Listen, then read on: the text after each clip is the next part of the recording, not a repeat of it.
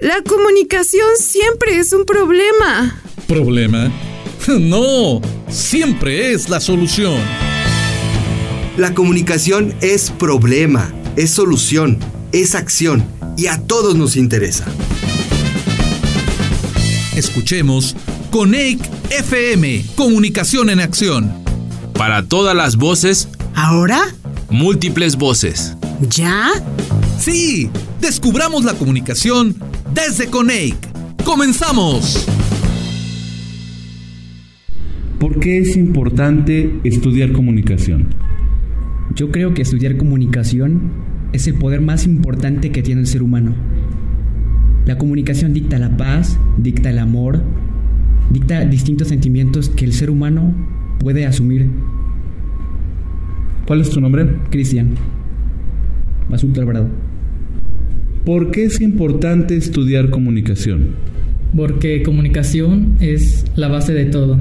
Sin la comunicación no seríamos seres inteligentes y entonces necesitamos transmitir nuestros pensamientos a las demás personas y también a las personas por venir para que conozcan todo lo que ha existido y por lo de haber para solucionar problemas que ya se habían resuelto. ¿Cuál es tu nombre? Kevin Israel Ortega Castro. ¿Por qué es importante estudiar comunicación? Es importante para tener un conocimiento más sensato de lo que realizamos todos los días, como dar información, contarle algo a alguien. Y pues prácticamente sin la comunicación no existiría el conocimiento, no lo podríamos dar a conocer. ¿Cuál es tu nombre? Eh, Miguel Ángel Ruiz Galaviz. Estás escuchando Coneic FM. Hola, ¿qué tal? Mi nombre es Judith Mena, jefa del Departamento de Radio y TV Nicolaita. A toda la comunidad del Consejo Nacional para la Enseñanza y la Investigación de las Ciencias de la Comunicación CONEC, les enviamos nuestras sinceras felicitaciones y agradecimiento por este primer año de producción radiofónica y podcast CONEC FM en Radio Nicolaita y la Universidad Michoacana de San Nicolás de Hidalgo, les reiteramos nuestra disposición para continuar esta alianza en pro de la difusión del conocimiento, la investigación y la cultura de las ciencias de la comunicación. Enhorabuena por nuestro primer año juntos. Estás escuchando Coneic FM Hola, ¿cómo están? Soy Jera y te invito a conocer conmigo la AMDA. ¿Qué, güey? Sé que suena mal, pero de hecho es bueno. Tú y yo somos audiencia y tenemos derecho.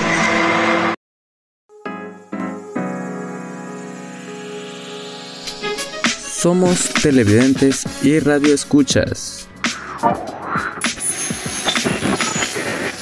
En otras plataformas nos llaman público, vistas, reproducciones, rating, seguidores, espectadores, consumidores, en general somos audiencia. Y los medios de telecomunicación y radiodifusión tienen el control de manipular tus ideas, gustos, preferencias políticas, favorecen a un grupo social, reprimen minorías, te exhiben a comerciales y publicidad engañosa todo el día. Tranqui.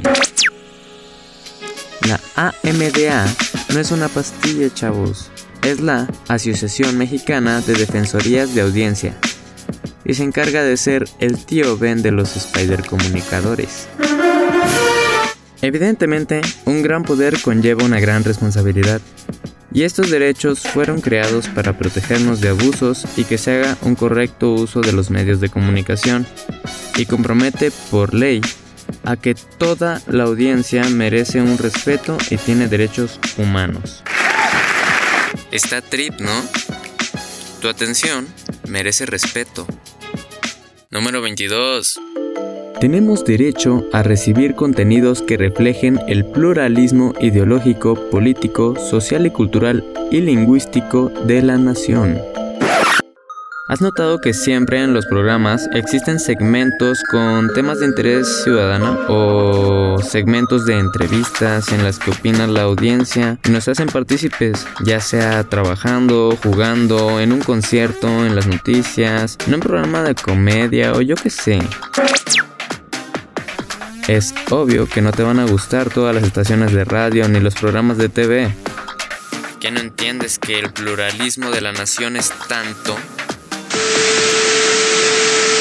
Libertad de escoger entre un amplio catálogo de contenidos con todas las variables ideológicas, sociales, culturales y políticas que nuestro libre albedrío quiera reproducir. ¿Cómo crees que la tele te dice por quién votar? Si votaste por el Bronco, no fue la tele, fue tu intuición. Cuidado. Frío número 14 ya trae consigo bajas temperaturas. Ahí lo va a intentar desde esa banda Carvajal. ¡Qué El cielo resplandece a mi alrededor. Los medios de telecomunicación y radiodifusión tienen un compromiso ético, moral y legal con la audiencia. Tener DA no es malo, de hecho es bueno. Mi nombre es Gerardo Trejo Rivera y este es un podcast para la Facultad de Ciencias de la Comunicación, enero 2023. Estás escuchando Coneic FM. Las problemáticas tienen múltiples variables. Y aún más explicaciones. Escuchemos a nuestros expertos de Coneic en La Quinta Esencia.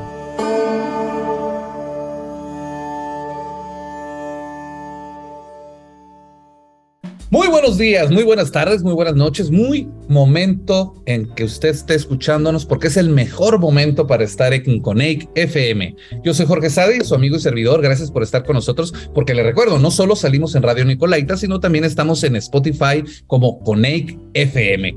Gracias por el favor de su audiencia, eh, por estar con nosotros, por mantenerse en contacto, por darle like, suscribir, me gusta y todas las demás cosas maravillosas que se tienen que hacer para hacer el intercambio. Hoy tengo una invitadaza de lujo este, precisamente porque ustedes saben que el Conect siempre está eh, buscando estos convenios de colaboración y precisamente eh, tenemos aquí de a favor de lo mejor a la directora Gaby Delgado que nos va a platicar un poco de un evento anual que realizan y también del convenio que eh, se ha llevado a cabo precisamente con el Connect. Y te damos la bienvenida, Gaby. Tengo el, gusto de conocerte ahora, que hoy ya te había conocido en una asamblea, no me acuerdo bien, pero si no fue así, Qué bueno que tenemos aquí el, el, gusto de conocerte y que te conozca nuestro público, nuestra audiencia de Connect. Gracias, Jorge. Muy contenta de estar aquí, de compartir micrófonos contigo y de saludar a tu audiencia, que también sé que es mucha, y sobre todo colegas de toda la República que tienen esta pasión por el mundo de la comunicación, de la investigación y de la profesionalización. Así es que encantado de estar entre colegas. No, hombre, pues el, el, gusto es nuestro, Gaby. Este, y cuéntanos, mira, porque yo soy de que yo no construyo las, las entrevistas. Yo quiero que tú nos cuentes, que no sea yo el que diga, oh, sí, entonces a favor de lo mejor hace esto y esto. No, no, no, no, no. ¿Qué es a favor de lo mejor? Y este evento anual, ¿qué características tiene? Buenísimo. Me encanta. A favor de lo mejor es una asociación civil que desde 1997 trabaja porque imagínate, esto te va a gustar. Y yo creo que de ahí habrá tela para que empecemos a platicar. Pero nuestra misión es que la comunicación y la tecnología impacten positivamente a la sociedad. Nomás para eso nacimos en el 97. Pensando en cómo podemos, y por eso lo decía al principio, que los entre colegas nos entendemos.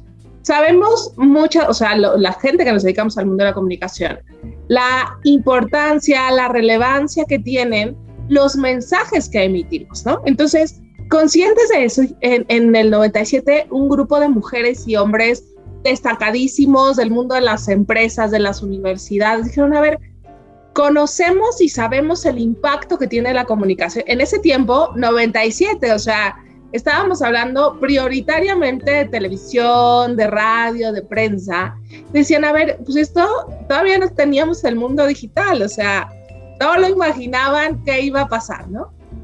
Pero ya se veía y ya se vislumbraba el peso que tenían los mensajes que se emiten en la comunicación, en la conducta, en las aspiraciones de las personas. Entonces justo fue un planteamiento 100% social, ciudadano, cívico, para decir, ¿cómo hacemos para contribuir al ecosistema mediático para que ese impacto sea positivo?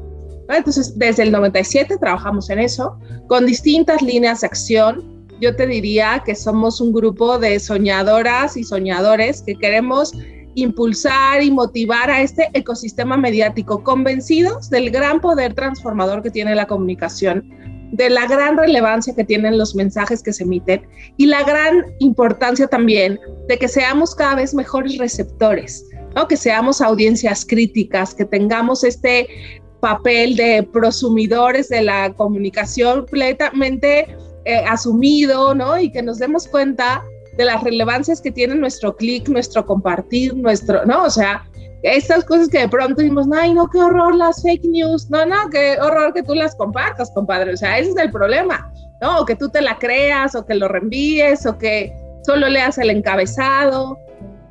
Entonces es un poco como un trabajo de inspiración, convencidos también de que podemos crear mejores narrativas, que hay que como país también necesitamos promover, promover una narrativa mucho más positiva, aprovechar y el gran talento que hay en los creadores de contenido para balancear la conversación e inspirar también a la sociedad de poder trabajar todos juntos en un tema más de responsabilidad social.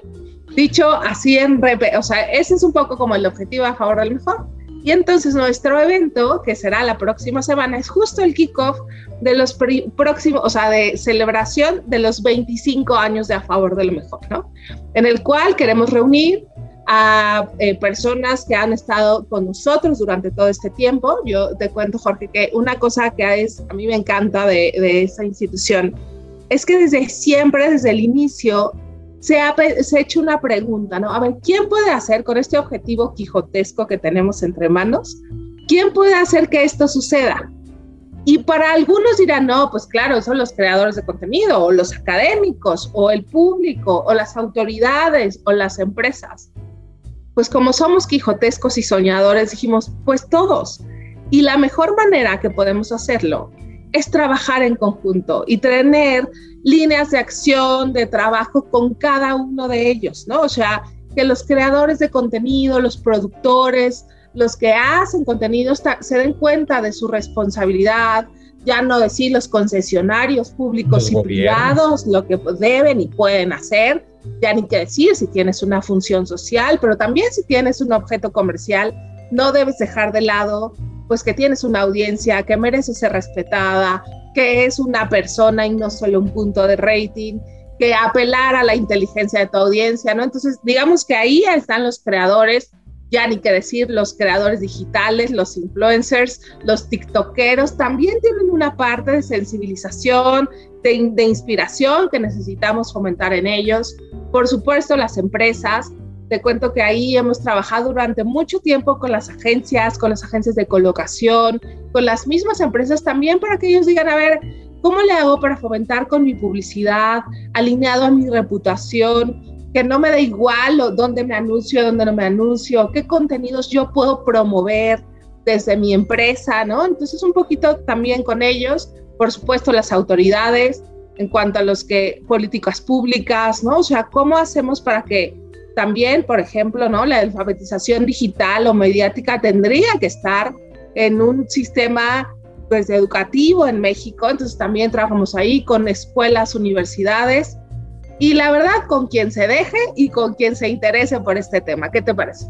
Eh, me parece maravilloso y ahorita que dices el tema de escuelas y de eh, lo que podemos, bueno, lo que puedo vislumbrar una deontología de la, de la construcción del, de los mensajes de que se, que se plantean en todas las redes y transformaciones, las escuelas primarias, sería maravilloso tener una materia, eh, no solo español lecturas, no solo matemáticas, no solo, sino tener una materia de qué es comunicación y cómo discernir entre lo que se comunica que es real de lo que no es real. O sea, esto de ahorita que hablas de sueños quijotescos también es una, una de mis especialidades. Este, el intentar atacar a los molinos en el aire, de, digo, a los molinos que, que giran y creo que son gigantes. Pero creo que sí, es, rescatándolo de tus comentarios, es una labor titánica, es una labor que es de todos, porque el concesionario pues le dieron el permiso, le dieron la oportunidad de, de explotar la, la las ondas eh, electromagnéticas, ¿no? O el espectro, el espectro radioeléctrico, pero también a, la, empresa pública, es decir, a los, eh, no sé, radioeducación, etcétera, etcétera. Pero ahora estamos más allá de eso todavía. Hay un espacio enorme, que hay un vacío en Internet que es autorregulado, que también nos está mostrando otro rostro de que de quiénes somos y de que nosotros tenemos que plantear quién, qué queremos ser y cómo debemos de hacerlo. Porque, bueno, me, recordando la BBC de Londres, ¿no? si a un señor no le gusta, un, este manda su carta a la BBC y no me gusta y yo pago mis impuestos, quítenme esa porquería. Y le hacen caso. Y en México desde, ay, que está del asco, bueno, vamos a seguir viviéndola. Entonces, eh, una pasividad que, que se, tenía y que ahora eh, espero y, se ha ido viendo con el tiempo que ha ido cambiando. ¿Cuáles han sido estos retos con los que se han enfrentado precisamente para juntar a todos estos actores o, o, personas, personajes, instituciones para eh, llegar con cada uno y mostrar esta idea eh, que tienen? Imagínate que eres, no voy a decir ningún nombre, una televisora que es 1998, que tú eres el rey del mercado y llegan pues unas personas que dicen que quieren ser la voz de la audiencia. Y tú dices, oye, no, yo ya tengo una voz en la audiencia, o sea, el rating a mí yo solamente me dejo llevar por eso. Eh, imagínate que tú eres un secretario de educación en un estado y le dices, oye, te queremos contar eh, cómo podríamos fomentar el pensamiento crítico, la lectura, de, la decodificación de ciertos mensajes en tus alumnos de primaria. Oye, no, no, a ver, yo ya tengo mis especialistas pedagógicos, no necesito esta ayuda, ¿no? O tú eres un creador de contenido, ¿no? Este, que haces y que ha sido galardonado incluso y que te dicen, oye, fíjate que a lo mejor estás este, presentando narrativas aspiracionales de temáticas que no son nada positivas para los niños en México, ¿no? que estás poniendo como superhéroes a los, ¿no? a los antihéroes sociales de nuestro país, ¿no? Entonces, ¿tú de parte de quién, no? Entonces, yo te diría que la primera etapa y sobre todo en los primeros años de A Favor del Mejor fue vencer esta eh, pues resistencia natural y que todos tenemos a decir yo soy el experto en mi tema, tú quién me vas a, tú por qué me vas a decir que yo hago, ¿no? O sea, ¿de parte de quién? Eh, y yo creo que la gran, o sea, es, el principal reto fue hacernos dignos de ser escuchados, ¿no? ¿Por qué te voy a hacer caso a ti? Ya cuando empiezas a ver y, y ahí establecimos, establecimos unos canales de comunicación con los medios. Promovimos el primer consejo de autorregulación que estuvo funcionando por mucho tiempo en la Cámara de Radio y Televisión con bastante éxito, déjame decirte, y donde teníamos la colaboración y la escucha de televisoras, radiodifusoras que decían, oye, bueno, esto, eh, a ver, ¿por qué esto? ¿Qué piensa la audiencia? Por supuesto, también eh, convencer a la audiencia, y todavía me parece este ejemplo que tú dabas de la BBC, el decir, oye, yo ¿cómo me van a escuchar? O sea, yo no puedo decir nada. No, a ver, el punto es que tú te lo preguntes, no ni siquiera que te escuchen, que tú te preguntes si esos son el tipo de contenidos que quieres consumir. O sea, hazte primero esa pregunta. Y si te gustan, vas y felicita. Y si no te gustan, también externalo. Pero esa primera pregunta yo creo que ha sido una resistencia y creo que es el eje rector de todas las resistencias que ha habido, ¿no?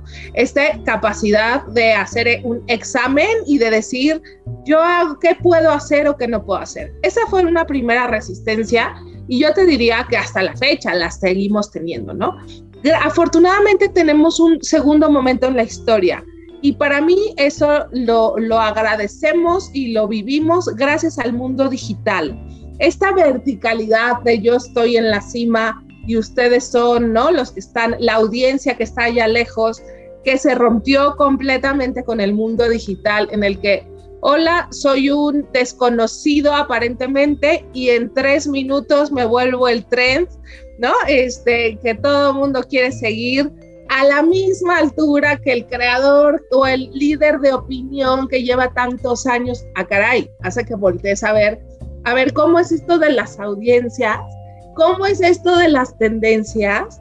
Y también me parece que la conversación que estamos teniendo a nivel mundial, ¿no? O sea, a esto que hablamos de salud mental, de responsabilidad social, de ODS, ¿no? De, a ver, ¿cómo, qué, qué tipo de sociedad queremos construir, ¿no? O sea, ¿qué estereotipos queremos reflejar o no en los medios, ¿no?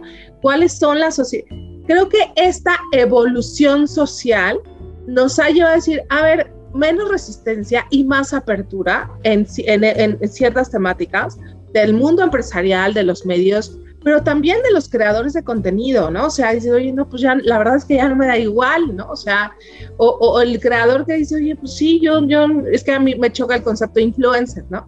Pero, a ver, yo no sé si puedo, el creador de contenido. A ver, ¿cómo le haces para decir tu, tu influencia es positiva o negativa? O sea, ya te hiciste esta pregunta.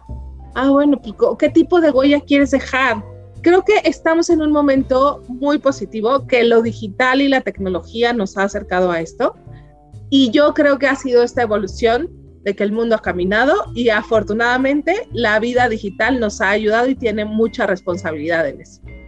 Y eso es muy bueno porque eh, recuerda uno eh, los viejos paradigmas de la comunicación eh, y no me quiero imaginar un Adolf Hitler de influencer en el TikTok o en el YouTube o en donde sea, en donde no hay, bueno, sí hay controles, que es, es lo bueno, este, hay controles eh, propios, pero siempre tener una, una cara responsable o a una asociación como la de ustedes que esté detrás ayudando, cuidando y además firmando convenios con el lado académico también, en, este caso con el, eh, con el CONEIC, para que a favor de lo mejor siga ayudando a desplegar esta, esta pregunta primigenia de me gusta lo que veo y voy a tolerar lo que estoy viendo o voy a exigir. ¿no? Eso se me hace muy, muy interesante. Y cuéntanos un poquito del convenio, porque el tiempo es traidor, ya sabes, el tiempo siempre está detrás de nosotros. solo duraba dos horas? A mí me habían dicho que era una especial así de larga duración, Jorge. ¿Qué onda? ¿Dónde pues ya, ves, es que es lo que pasa es que ando malito de la garganta. Buenísimo. No, mira, justo en esto que, que, afortunadamente desde el inicio siempre hemos tenido mucha eh, conversación, eh, estudios, ¿no? O sea, mucho del trabajo que nosotros hacemos va de la mano de la investigación nacional o internacional, de lo que están haciendo los investigadores. Yo te diría que en el primer congreso, que a favor de lo mejor, que fue en el 99, eh, se, se tuvo contacto con Giovanni Sartori, por ejemplo. Uh. Que estaba, o sea, el Homo Videns estaba en pleno, ¿no? Entonces, a ver, ¿qué es lo que dice? Porque para nosotros es muy importante. A ver, no se trata, y aquí creo que eh, tú en, en, el tema con que me vas a entender, ¿no? Es decir, a ver, ¿Qué dice la academia, el conocimiento, los, eh, cómo sustentamos estas teorías que van evolucionando, ¿no? O sea, la que va, ¿cómo va siendo el impacto? Pues a lo mejor algo que tenía importancia en el, los 2000, ¿no? Hoy ya no la tiene. Y para eso necesitamos la mano de la academia. Y para eso también necesitamos las escuelas de comunicación que deciden y se toman en serio su trabajo, ¿no? O sea, sobre todo yo te diría las escuelas de comunicación que hacen su chamba de formar a jóvenes universitarios con un concepto completo de la comunicación. Yo me acuerdo que, o sea, de pronto decir, a ver, no, se dan cuenta de la relevancia del que sabe estar frente a un micrófono, pero también el que está haciendo el paper, decir, a ver, ¿por qué es importante este tipo de mensajes? ¿O cómo vamos a ayudar a la generación actual, a las futuras, a decodificar ciertos mensajes? Y esto se da en las universidades. Esto se da en la academia y esto se da también en los jóvenes universitarios. Yo te diría gratamente sorprendida que cada vez me doy cuenta de que los jóvenes universitarios, sobre todo, no es porque no es cebollazo y no es porque yo venga de ahí, pero me parece que los comunicadores cada vez se toman más en serio este papel, o sea, de decir, oye, tenemos una responsabilidad. ¿No? Entonces, formar esto, hacer esa reflexión, aprender, descubrir y sobre todo te diría, acercar o socializar aquellas cosas que están surgiendo en la academia, porque no me dejarás mentir, que de pronto se vuelven el secreto mejor guardado, ¿no? Tienes un, un paper, un libro, una investigación increíble, premiada y reconocida entre ellos, ¿no? Entonces, oye, ¿cómo hacemos para que esto se socialice, esto de veras se viralice y pueda inspirar, pues a lo mejor a más universitarios que no están, que no son de ese campus, de ese sistema universitario, pero también a otras personas, a lo mejor a padres de familia, a lo mejor a empresas, y esa es nuestra tarea, ¿no? O sea, yo te diría que lo que más me entusiasma de este convenio con el CONEC es poder cerrar, o sea, nosotros creemos que en el mundo de, la, de los investigadores y de las universidades hay mucho conocimiento que tenemos que divulgar. Nosotros no somos los que hacemos esa investigación, pero sí queremos ayudar y contribuir a esta divulgación y que más personas se sumen a esta causa de profesionalizar el mundo de la comunicación en el mundo actual.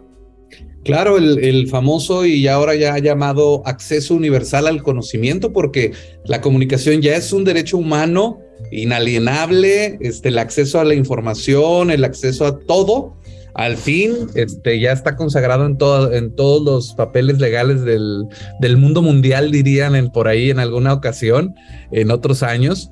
Y qué bueno que, bueno, de tras 25 años de estar ustedes duro y dale, este, hayan ido forjando este caminito y hayan estado eh, al frente de estas batallas, porque son batallas eh, y resistencias, reticencias y preconcebidos que tiene la gente muy, eh, muy arraigados y sobre todo cuando están del lado del control del medio. Eh, y ahora casi cualquiera puede tener acceso y control de medios y eso es, eso es lo divertido del asunto. Se está volteando la, la tortilla, como diría mi madre. Este, pero bueno, el tiempo, el tiempo, te digo, es traidor. Este, algo más que nos quieras aportar sobre esta eh, este evento anual eh, que va a ser, ¿qué día va? ¿Cuándo es? Es cierto.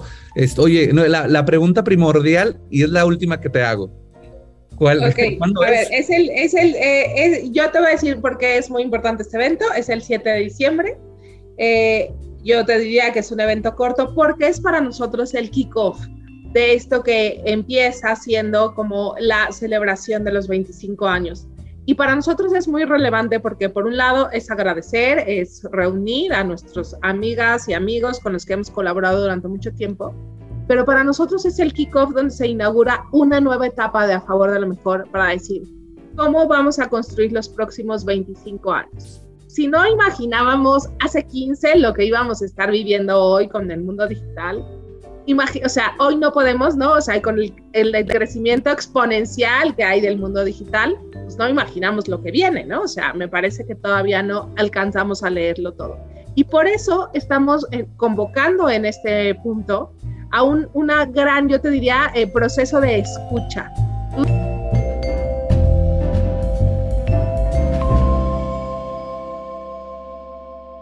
Estás escuchando Coneic FM. Comunicación es interacción.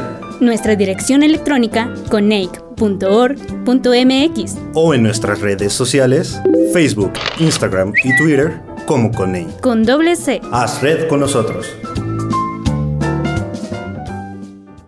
Hagamos una pausa. Coneic FM regresa con más después del corte. Estamos de regreso. Coneic FM Comunicación en acción. Las problemáticas tienen múltiples variables. Y aún más explicaciones. Escuchemos a nuestros expertos de CONEIC en La Quinta Esencia.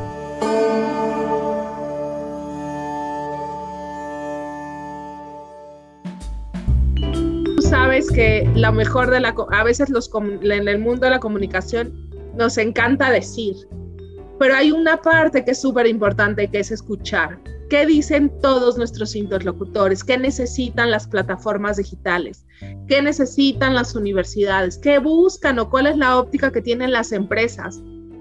Los anunciantes, los no anunciantes, quienes ya estamos hablando en estas conversaciones de temas de ESG, cómo entra la comunicación en la tecnología, el impacto social, cómo empezar y entonces eso ponerlo en la mesa, ¿no? Escuchar rectores, directores de escuelas de comunicación, jóvenes universitarios, creadores de contenido, de los periódicos, quieren decir algo, tienen una necesidad y esas escuchas para nosotros marcarán la hoja de ruta para los próximos, por lo menos, si no 25 o 10 años, que podamos tener una agenda. Claramente sabemos que eso se acelerará, hay cosas que se frenarán, cambiarán de rumbo, pero nos parece vital el poder escuchar, el poder decir cómo a lo mejor el timón va por otro lado y marcamos una, no, a lo mejor pensábamos que los jóvenes universitarios necesitaban una cosa y dicen, no, eso cero me interesa, me urge esta otra, ¿no? Los rectores también dicen, oye,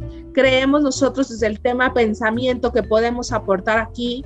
Y entonces nosotros, al ser una organización de organizaciones, queremos, ah, digamos que predicar con el ejemplo esta necesidad de escuchar a los otros y que eso puede enriquecernos y fomentar una ecología mediática mucho más completa. Exactamente, y que ah, gracias y también tristemente por la pandemia se dio un renacimiento de la comunicación interpersonal importantísimo y nos dimos cuenta que aunque estemos separados por un celular no es lo mismo, o sea, comunicados por un celular no es lo mismo que el contacto humano y la gente quiere contacto humano.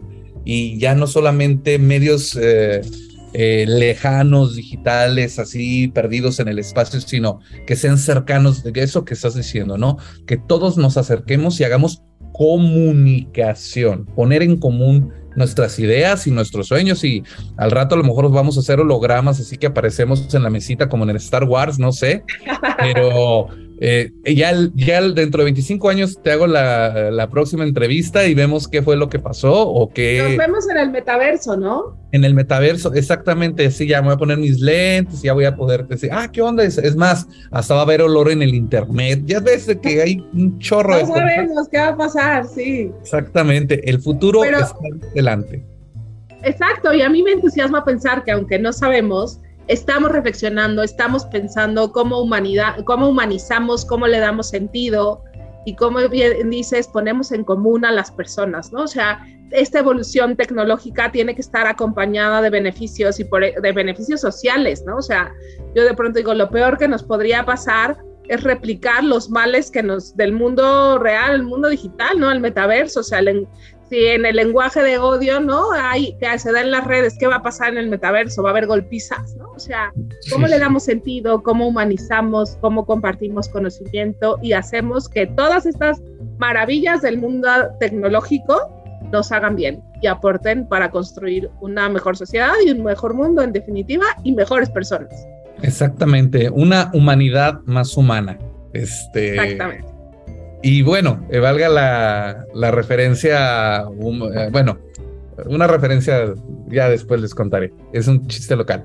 Eh, te, quiero agradecer mucho, este, Gaby, directora de, de A Favor de lo Mejor, de este evento anual que próximamente estará en el en el, metaverso. Ándale, ya me iba a ir, ya, ya me estoy adelantando. que próximamente va a estar eh, para todos nosotros. Este, y que a través de Coneic encontrará vías por la, las cuales se, ya, se dará también difusión y divulgación eh, y comunicación sobre el, sobre el tema y sobre todo lo que ustedes eh, hacen de trabajo. Te agradezco mucho. Un último mensaje que quieras dar, porque ya nos quedan como tres minutitos. Buenísimo, bueno, solamente que la gente que quiera saber y conocer un poquito más el trabajo que hacemos, nuestras líneas de acción, programas, etcétera, lo puede hacer en nuestra página www.afavordelmejor.mx. Por ahí promover también un, programa que tenemos en alianza con Meta que se llama Soy Digital, promoviendo eh, justo la alfabetización mediática y digital. Está buenísimo, un curso asíncrono, lo pueden ver me parece que es una cosa que nos puede ayudar a todos a ser mejores usuarios del mundo digital también. Exactamente. Y yo te agradezco y le agradezco a nuestra audiencia que está siempre, siempre, siempre atenta a lo que sucede aquí en el en la quinta esencia dentro de Coneic FM y los invito a que sigan con nosotros, a que continúen porque siempre siempre hay lugar para uno más y siempre hay más cosas que hacer eh, y que mostrar porque en Coneic FM Comunicación es acción. Muchas gracias.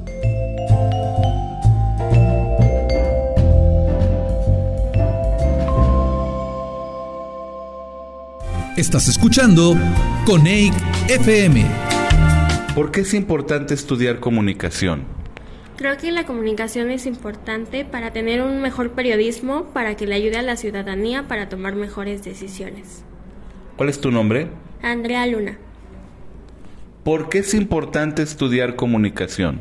Porque permite crear relaciones entre personas e instituciones para un cambio social. ¿Cuál es tu nombre? Yael Eura.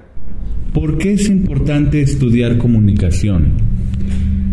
Yo, la comunicación es importante porque es una forma de generar arte y a través del arte comunicamos cosas. Entonces, el combinar como las maneras de, de comunicar a través de mensajes audiovisuales es una forma de expresión de arte. ¿Cuál es tu nombre?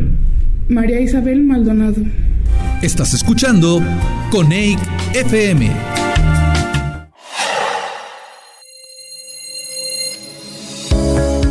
Radio Nicolaita 104.3 presenta Derechos y Humanos con Juliet Cervantes.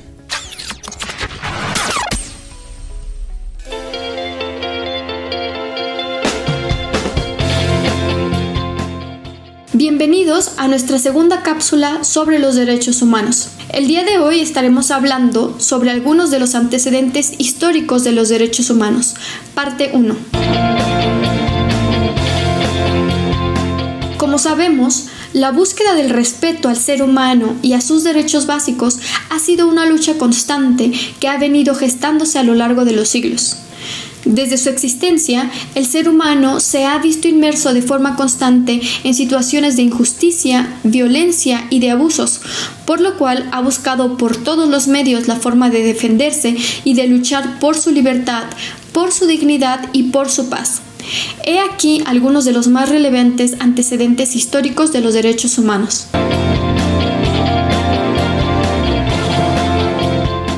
El cilindro de Ciro el Grande. Los primeros registros de las primeras revoluciones y luchas por los derechos humanos se remontan al año 3000 a.C. Esto derivado del esclavismo y todas sus implicaciones. La historia nos comparte que el primer documento que establecía algunos de los derechos humanos deriva del antiguo Egipto del año 539 a.C. aproximadamente cuando el primer rey de la Persia antigua, Ciro el Grande, conquista Babilonia y anuncia lo siguiente, todos los esclavos serán libres. Por supuesto, este fue un acto de conciencia inédito. Entonces, lo que hizo este gran rey después de conquistar Persia fue liberar a todos los esclavos y establecer que todos tendrían libertad de religión y de pensamiento. Dichas palabras las graba en el famoso cilindro de Ciro, un cilindro de arcilla en el cual escribe ciertos derechos que actualmente son considerados base para nuestra Declaración de Derechos Humanos de 1948. Esta importancia es la que tiene este cilindro de Ciro. Algunos de los derechos establecidos en este cilindro son libertad, derecho a la igualdad, el derecho a la no discriminación, derecho a la vida y por supuesto el derecho a la abolición de la esclavitud y la servidumbre. Ahora desplacémonos a India, Roma y Grecia para conocer un poco del derecho natural. Con el paso del tiempo, diversas culturas comenzaron a adoptar y a adaptar estos principios fundamentales que buscaban el respeto al ser humano y a su dignidad. A estos principios les llamaron leyes naturales, que de hecho estas leyes naturales es, es, lo mismo que el derecho natural que hablamos en nuestra primera cápsula. Entonces lo que estos imperios descubrieron fue que existían derechos básicos fundados en la misma naturaleza humana, es decir, con el tiempo notaron que de forma natural las personas solían seguir ciertas leyes de forma nata e intuitiva, sin que nadie les pidiera o exigiera el cumplimiento de las mismas. Entonces fue en ese momento en el que descubrieron que esto se trataba de un sentido común o de un sentido nato con el cual nacía el ser humano. Entonces, como podremos imaginar, este fue un descubrimiento sumamente importante, ya que sigue siendo fundamental hasta nuestros días. ¿Por qué? Pues porque resalta el poder que tiene el ser humano de cambiar su entorno, ni más ni menos. Nos dejen claro que somos capaces de distinguir entre lo correcto e incorrecto y dejen claro que el ser humano nace con una intuición que le permite saber qué acciones son favorables o desfavorables para la sociedad. Entonces la importancia de esto es de que este derecho natural, este sentido común nos da esperanza, porque nos dice que nosotros, los seres humanos, somos capaces de discernir entre el bien y el mal. Entonces si nosotros tenemos y nosotros activamos colectivamente este sentido común, entonces verdaderamente estamos hablando que podemos construir una mejor sociedad. Entonces de ahí la importancia del derecho natural, de ahí la importancia de este sentido común, porque esta es la base para la verdadera transformación. Es algo con lo que nosotros nacemos y es algo que podemos desarrollar, es algo que nadie nos puede quitar porque es algo nuestro.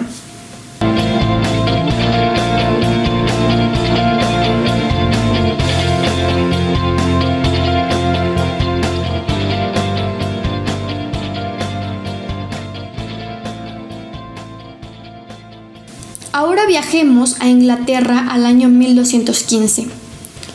Otro hecho histórico que marcó un antes y un después en la creación de los derechos humanos fue la creación de la Carta Magna o Gran Carta, la cual fue firmada por el rey de Inglaterra en 1215.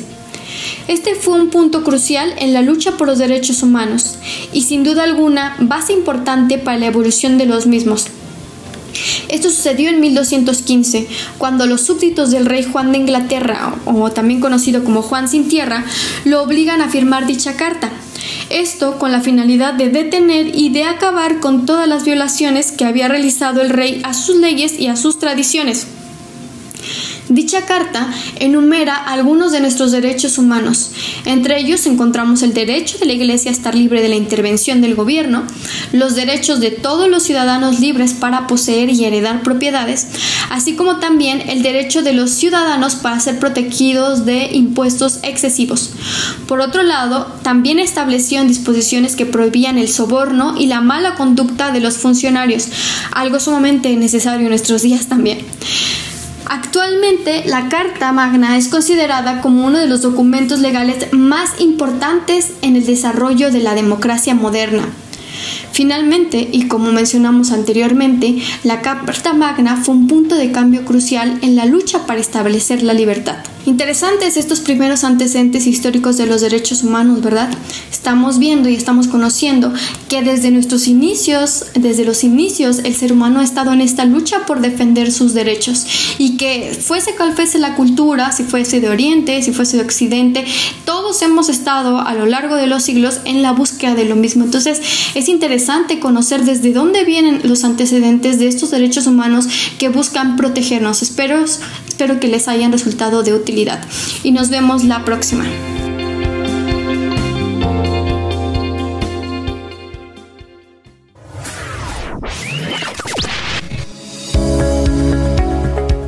Esto fue todo por el día de hoy. Nos vemos en la siguiente cápsula con Juliet Cervantes a través de Radio Nicolaita. Hasta la próxima.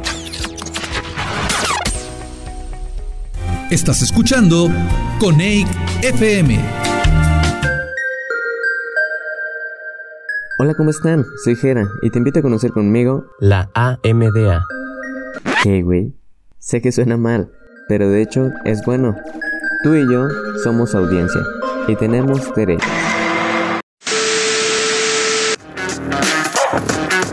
Cuando estamos chicos es normal que nos dejen viendo tele o escuchando la radio. Desde una edad joven nos volvemos audiencia y tenemos derechos que regulan los contenidos del público infantil. Claro que sí. Los niños son esponjas, aprenden todo. Y es importante contar con programas que fomenten principios y valores básicos para una sana vida en sociedad. El derecho número 12 de la AMDA nos especifica cuáles son estos principios. Valores culturales, éticos y sociales. Informar sobre los derechos de la infancia. Estimular la creatividad e interés en la cultura física. la integración familiar y la solidaridad humana, propiciar el interés científico, artístico y social, respeto a personas con discapacidad, fomenta la conciencia de la conservación, el respeto y la preservación del medio ambiente, prevención y cuidado de la salud, promover la tolerancia y el respeto a la diversidad de opiniones, el derecho de las mujeres a una vida libre de violencia. También deben evitar transmitir mensajes que se opongan a los principios de la paz, no discriminación, respeto a la dignidad de otras personas y evitar contenidos que inciten a la violencia.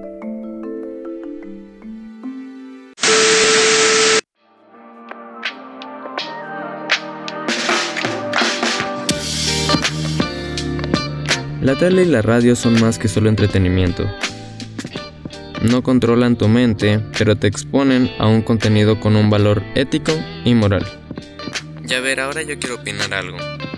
Muchos de los problemas de comportamiento en la sociedad tienen principio en la ausencia de estos temas desde una edad temprana. Fomentar contenidos específicos a la audiencia infantil no es solo protegerlos a ellos, también es proteger al México del futuro. Frente frío número 14 ya trae consigo bajas temperaturas. Ahí lo va a intentar desde esa banda Carvajal. ¡Qué golazo! El cielo resplandece a mi alrededor. Los medios de telecomunicación y radiodifusión tienen un compromiso ético, moral y legal con la audiencia. Tener DA no es malo, de hecho es bueno. Mi nombre es Gerardo Trejo Rivera y este es un podcast para la Facultad de Ciencias de la Comunicación, enero 2020. Estás escuchando Coneic FM. La música es el lenguaje universal. No importa cuál es tu preferida, todas son bienvenidas. Escucha nuestra propuesta musical en Alegro Molto.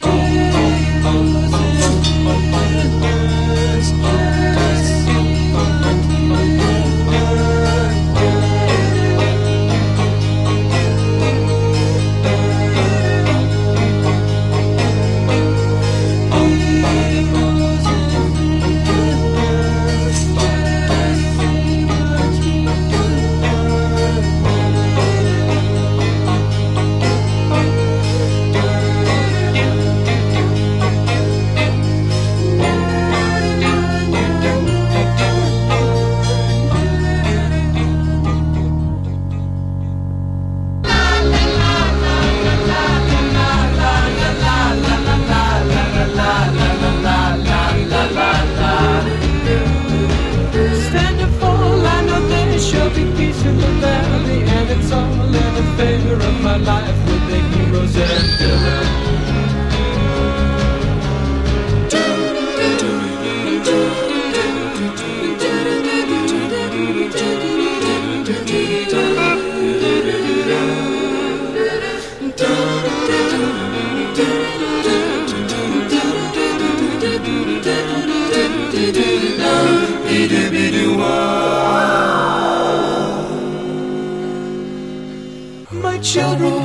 raised, you know they suddenly rise. They started so long ago, head to toe, helping wealthy and I've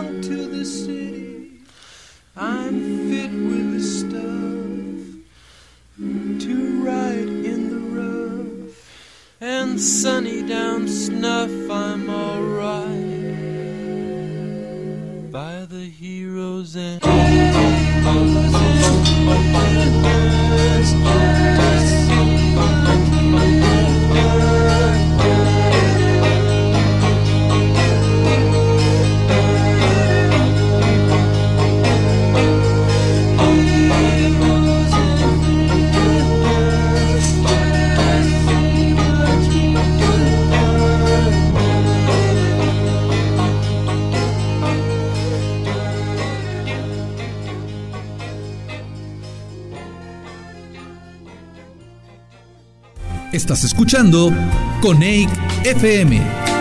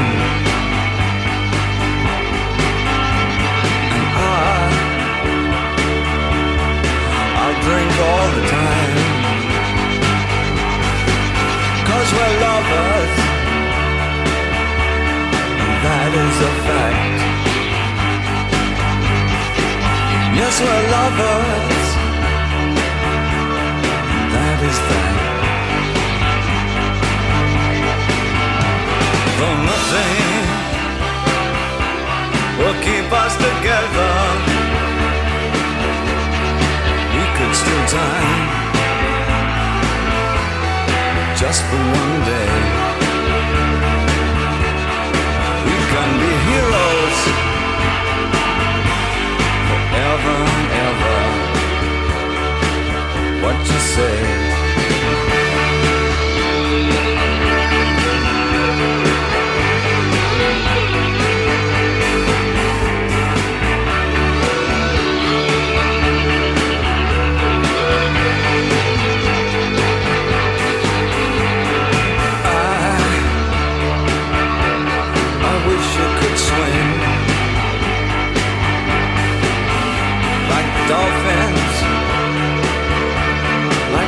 arms can swing.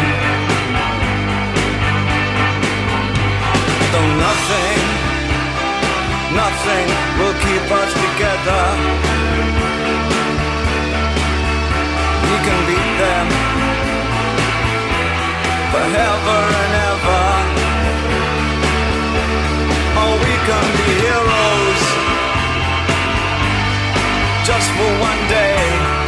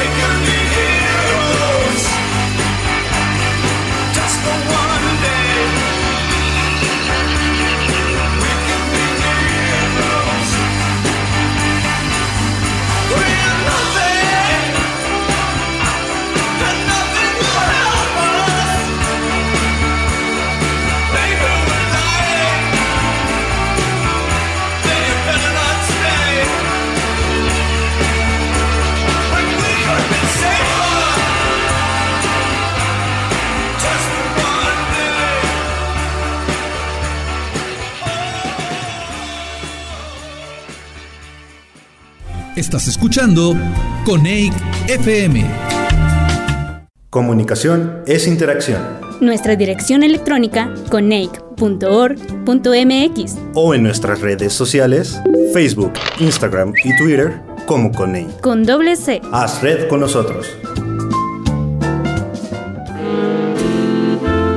La comunicación nunca termina. Pero el programa sí. Espéranos en la siguiente emisión. No te pierdas Coneic FM, que tiene más temas y más voces para platicar. Porque comunicación es acción. Hasta la próxima.